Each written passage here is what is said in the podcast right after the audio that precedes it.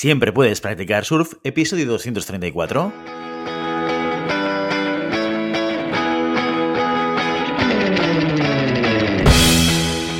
Bienvenido y bienvenida a Siempre puedes practicar surf, el podcast diario sobre recursos humanos.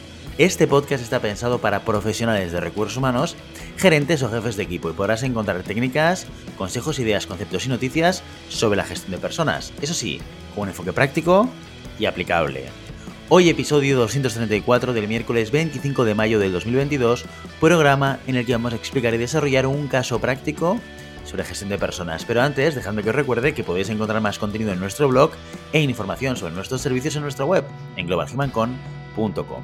Desde allí os podréis apuntar a nuestra newsletter para no perderos nuestros webinars, streamings y todo el contenido de actividades que organizamos desde la consultoría Global Human Consultants. Los casos prácticos, ya lo sabéis, consisten en un primer episodio en el que exponemos una situación real que ha ocurrido dentro de una organización y en el que al finalizar os proponemos una serie de cuestiones para resolver la situación de la manera más adecuada. Como todo un profesional de los recursos humanos, la semana siguiente resolvemos y compartimos con vosotros nuestra solución. Así que cada miércoles, ¿preparados? Dentro cortinilla.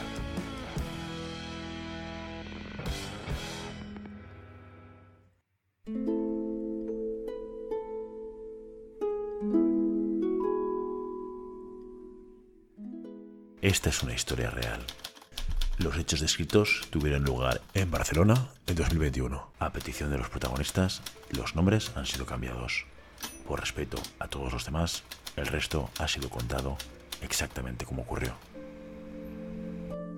La semana pasada presentamos el caso de Toner Company, una empresa de venta de papel y material de oficina para clientes mayoristas y minoristas. Y como siempre, antes de ahondar en las preguntas que te planteamos, vamos a dar un repaso al caso para refrescar la memoria. La protagonista de esta historia es Elsa Encantadora, jefa de ventas desde hace más de 10 años, aunque lleva 20 en el negocio. Aunque Elsa tiene una formación universitaria y máster y ha seguido haciendo cursos para mantenerse actualizada, lo que de verdad le ha permitido adquirir conocimientos han sido todos los palos que se ha llevado en su carrera profesional.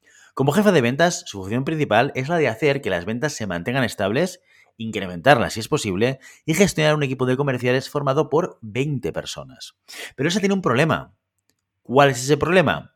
Que las ventas están bajando y su equipo está estancado.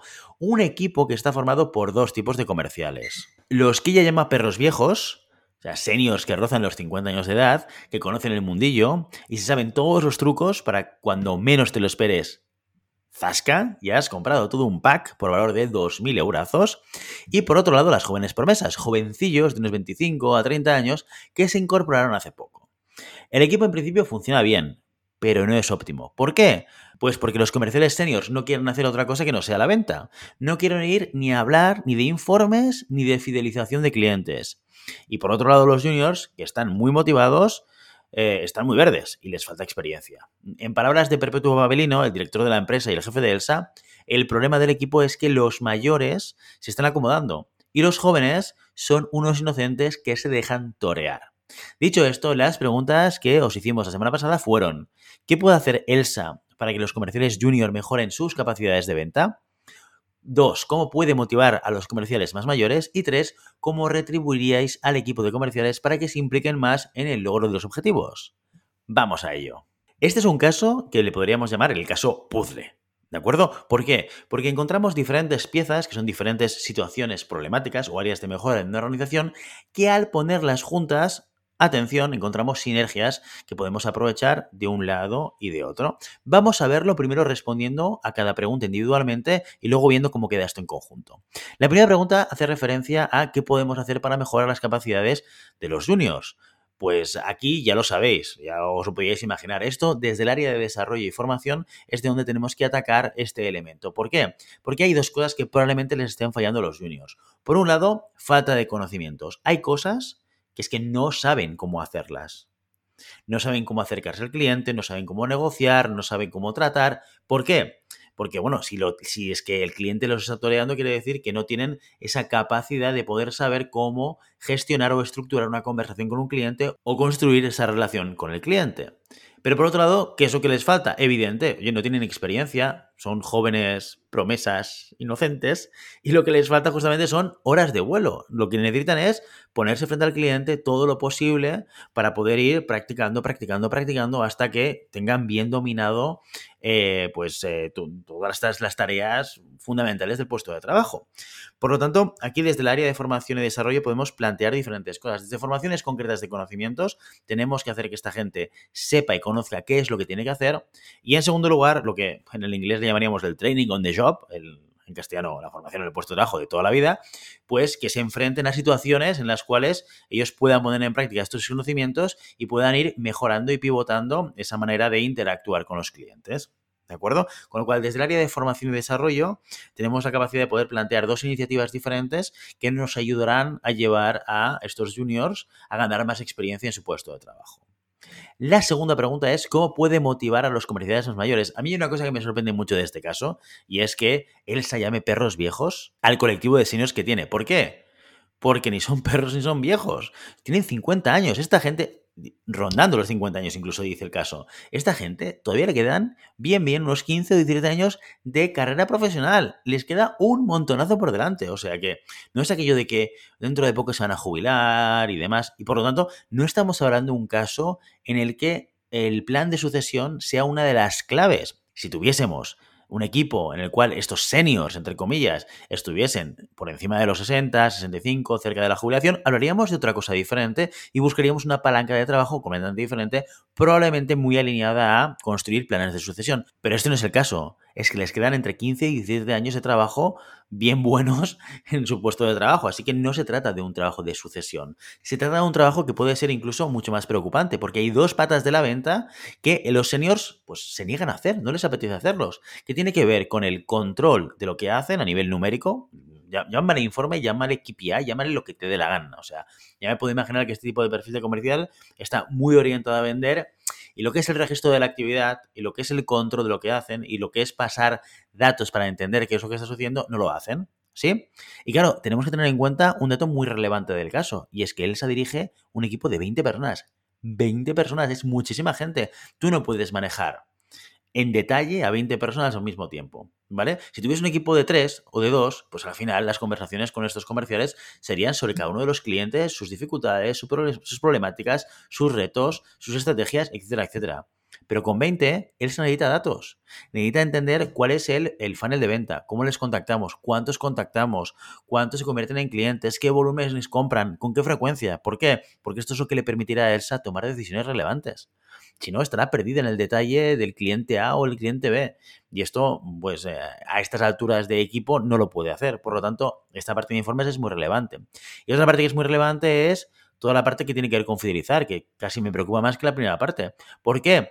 Porque, a ver, ya cuesta mucho conseguir clientes si nos desentendemos de su fidelización, es que estamos trabajando y no estamos capitalizando el trabajo que hemos hecho hace falta mucho esfuerzo, mucho trabajo y mucho tiempo para conseguir que un cliente pase a ser cliente.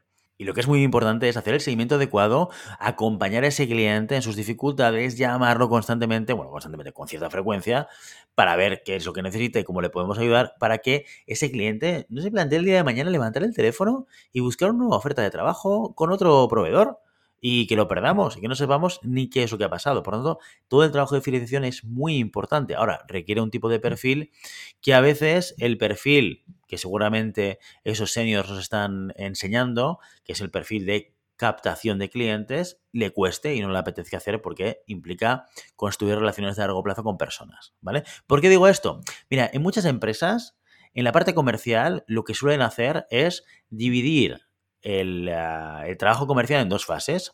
La fase de captación, que es cómo yo voy en puerta fría o en puerta templada, si quieres, depende de tu estrategia, a buscar clientes nuevos.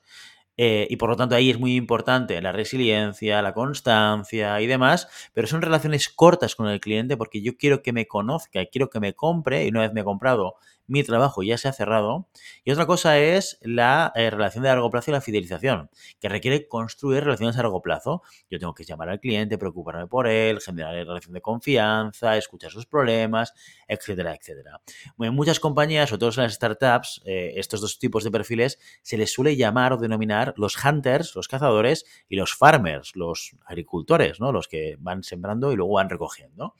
Y la realidad es que competencialmente son dos puestos de trabajo que para tener éxito requieren de capacidades muy diferentes. Por eso a veces se separan y por eso no me sorprende que un perfil de seniors que están muy acostumbrados a enfocarse en la venta, la parte de fidelización como que no les apetezca mucho, ¿vale? Pero es preocupante porque son dos elementos fundamentales, los dos en los cuales tiene problemas con los seniors, ¿de acuerdo?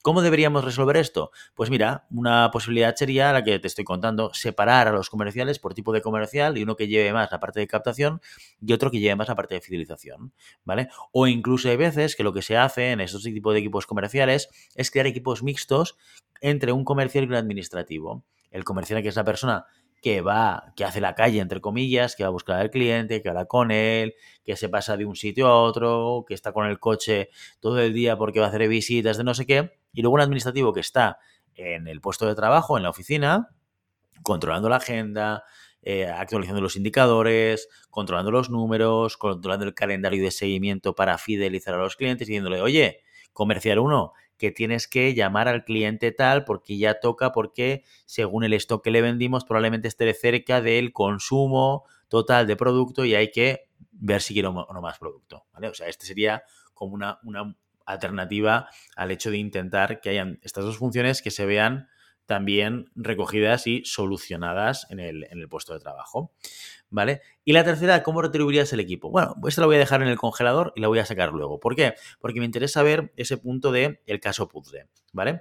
La realidad es que las debilidades de los juniors y las fortalezas versus las fortalezas y las debilidades de los seniors, si los metemos en la misma en el mismo puzzle, vemos que pueden ser piezas que encajen muy bien. ¿Por qué? Los juniors ya lo decíamos, una de las cosas que podemos hacer con ellos es el training on the job, la formación en el puesto de trabajo. ¿Qué mejor que que hagan equipo con una persona senior que les pueda transmitir esta experiencia, que vayan a ver al senior lidiar con clientes, hablar con ellos, convencerlos, negociar, ¿vale? Y que además luego ellos, cuando vayan a negociar con un cliente, tener a la señora al lado para que les dé feedback y les pueda decir, oye, pues mira, esto yo lo hubiese hecho así, esto yo, lo hubiese hecho así. ¿Qué te parece si en la próxima buscamos una estrategia diferente, ¿no? Buscar este elemento de poder compartir experiencias, pero en el día a día, no solamente en la parte de conocimiento, que quizás también es importante, pero sino en el día a día. Y luego, por otro lado, lo que le puede aportar el junior al senior es justamente a través de esa extra motivación que tienen, por ser jóvenes, por querer aprender y demás, que lleven más la parte de de indicadores y luego de, fidelización, ¿por qué no?, de los eh, diferentes clientes. ¿Vale? Con lo cual, entre un junior y un senior haciendo equipo, conseguirías un comercial completo. ¿De acuerdo? Que esto sería, lo que no sería, o de lo que no se trataría seguramente, es de poner al senior eh, responsable jerárquico de un junior. No, esto yo me lo imagino más como en estas películas de policías de buddies, ¿no? Que llega el, eh, el policía o la policía eh, que sale reciente de la academia y le ponen con la persona con más experiencia y siempre hay un poco de rebote, ¿no? Tienes que hacer la ronda con el chico o la chica nueva que acaba de llegar de Washington, o una persona que llega a la gran ciudad, aquí, tengo que hacerme cargo de ella. Pues un poco sería esta la misma historia, pero trasladada a un equipo de comerciales sin pistolas ni nada por el estilo, ¿vale? Pero que podría funcionar igual, igual de bien en el cual, pues uno le transmite la motivación, ¿vale? Y realiza las tareas que quizás el otro no está por la labor de hacer y el otro le transmite la experiencia, lo cual le permite también al junior crecer y ser capaz a medio y largo plazo de poder ser un comercial mucho más completo, ¿vale? Y ahora recojo la tercera pregunta. La retribución, hombre, si vamos en esta dirección, en la dirección de convertir a estos buddies policíacos eh, que estábamos dibujando, eh, yo creo que parte de los objetivos que deberíamos poner eh, a, a, estos equipos sería justamente objetivos de equipo no individuales, no que un comercial senior, tenga sus objetivos y el junior tenga los suyos, no, no, hacer que se trasladen objetivos comunes como equipo, como pareja de trabajo eh, y remunerarlas como tal, para que los dos eh, sean conscientes de que no solamente es relevante para mí conseguir mis clientes, sino ayudar a mi compañero a que también los consiga. Porque juntos es como seremos capaces de llegar a los objetivos que tenemos marcados como equipo y como pareja. ¿De acuerdo? Bueno, pues eh, ya lo veis, un caso puzzle en el día de hoy. Eh, y con esto nos despedimos hoy y ya sabes, no puedes detener las olas, pero siempre puedes practicar surf. Y hasta aquí nuestro episodio de hoy. Como siempre queremos invitaros a que os pongáis en contacto con nosotros, nos deis vuestra opinión y nos sugeráis si tenéis algún tema o alguna pregunta concreta. Lo podéis hacer a través de la página de contacto en globalhumancom.com barra contáctanos o a través de las redes sociales. Estamos en Facebook, en Instagram, en Twitter y en LinkedIn. Y si el contenido de este podcast te gusta, no te olvides suscribirte, darnos 5 estrellas en iTunes y me gusta tanto en iVoox como en Spotify. Igualmente recuerda que puedes encontrar más contenidos, noticias y recursos en nuestra web, globalhumancon.com. Muchas gracias por todo, por tu tiempo, por tu atención y por tu interés en estos temas sobre gestión de personas. Nos escuchamos mañana jueves con el monográfico del mes. Hasta entonces, feliz día.